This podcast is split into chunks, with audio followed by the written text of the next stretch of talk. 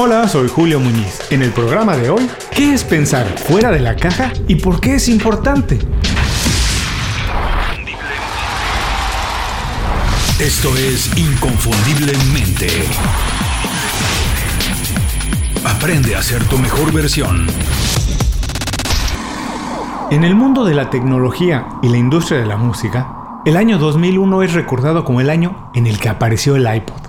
No era el primer dispositivo portátil para escuchar música digital, pero sería el que cambiaría las cosas para siempre.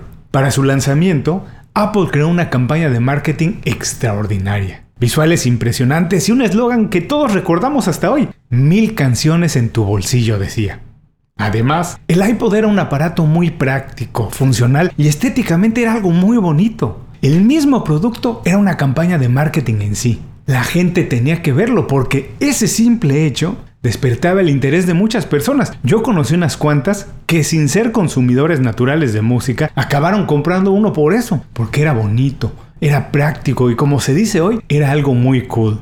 El iPod era la oportunidad de Apple para ampliar su base de consumidores, dejar de ser la compañía de los geeks, de los nerds, para convertirse en la compañía que marcaba la tendencia en un estilo de vida. Pero había un pequeñísimo problema. Apple sabía que el iPod se llevaría en la bolsa del pantalón o en la de una chamarra y que iba a ser muy difícil que alguien mostrara cuando lo estaba utilizando, que era va a ser muy difícil que se viera cuando alguien lo estaba utilizando en un lugar público.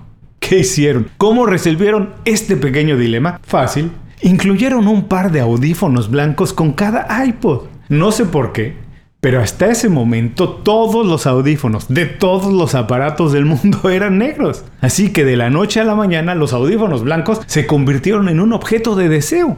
Quien tenía unos, a quien veías con unos audífonos blancos, pues era cool porque tenía un iPod, además de que tenía toda la música que quería en el bolsillo. Y bueno, absolutamente todo el mundo lo sabía, todo el mundo lo notaba de inmediato. Apple pensó fuera de la caja, no se conformó con las opciones que tenía, amplió las posibilidades y resolvió un problema común de una manera revolucionaria. Los audífonos blancos, además de servir para lo que todos los audífonos sirven, también se convirtieron en un billboard, en un anuncio espectacular que iba gritando que ahí, en el transporte público, en la oficina, en el café o en la escuela, alguien, alguien cool estaba utilizando un iPod. Esta historia, que parece tan simple, ejemplifica perfectamente el tema de nuestro programa de hoy. Hoy vamos a platicar qué es pensar fuera de la caja, out of the box, como se dice en inglés, y por qué es importante. Pensar fuera de la caja fue concebido originalmente a finales de los años 70 para resolver un acertijo, el acertijo de los nueve puntos. Pero se ha utilizado tanto en el mundo profesional que se ha desgastado hasta convertirse en un sinónimo de pensar diferente. Pero pensar fuera de la caja es mucho más que ser creativo y pensar de manera distinta. Pensar fuera de la caja requiere abordar los problemas de una manera innovadora conceptualizar la situación de manera única y entender que la solución al problema está fuera de todas las herramientas y opciones que se han utilizado hasta ese momento. Pensar fuera de la caja te obliga a imaginar un campo de acción más grande del marco tradicional en el que te has movido todo el tiempo y que el universo de soluciones es tan amplio como la capacidad que tengas para escapar de esa estructura rígida donde las cosas se hacen de la misma manera, porque sencillamente así se han hecho siempre es lo que dicen. Pensar fuera de la caja significa sacudir el status quo y atreverse a abandonar el pensamiento único que obliga a resolver las cosas de manera lineal para ampliar el abanico de oportunidades y considerar alternativas más allá de los límites que la mayoría de personas ve.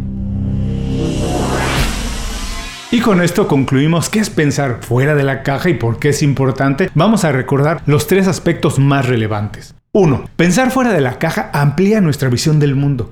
Expande nuestra perspectiva de las situaciones y las posibilidades de crecimiento y éxito. Es incorporar ideas, voces y puntos de vista transformadores que hacen que tu visión no tenga límites. 2. Pensar fuera de la caja contribuye a mejorar la calidad de nuestro trabajo porque ampliar la visión y la solución de un problema te expone a ideas progresistas que nunca se conforman. 3. Pensar fuera de la caja elimina los límites, amplía tu campo de acción e influencia al volverte más incluyente y atrevido. Como siempre, muchas gracias por escuchar el programa de hoy, especialmente a quienes además de escucharlo se toman la molestia de compartir el programa con alguien más. De verdad se los agradecemos mucho, lo valoramos mucho y nos compromete a seguir mejorando. Antes de cerrar el programa quiero pedirte dos favores. Primero, si algo te pareció interesante o motivador y conoces a alguien que se pueda beneficiar con esa información, comparte el programa con ellos. Eso nos ayuda a todos. A ti por fortalecer tu red de contactos, a ellos por recibir información útil y a mí porque más personas conocen inconfundiblemente. Segundo, suscribiéndote a nuestro boletín para recibir de manera gratuita información, recursos, consejos e inspiración para impulsar tu desarrollo profesional o crecer tu negocio. Recuerda que lo que importa no es tener un trabajo o un negocio que te dé para vivir, sino un estilo de vida donde crezca lo mejor de ti. El programa de hoy fue presentado por Las 5 Razones. Las 5 Razones es un boletín semanal con 5 recomendaciones pensadas específicamente en ti. Toma las riendas de tu vida, visita hoy mismo inconfundiblemente.com y suscríbete para empezar a recibir completamente gratis nuestros consejos, herramientas y recomendaciones.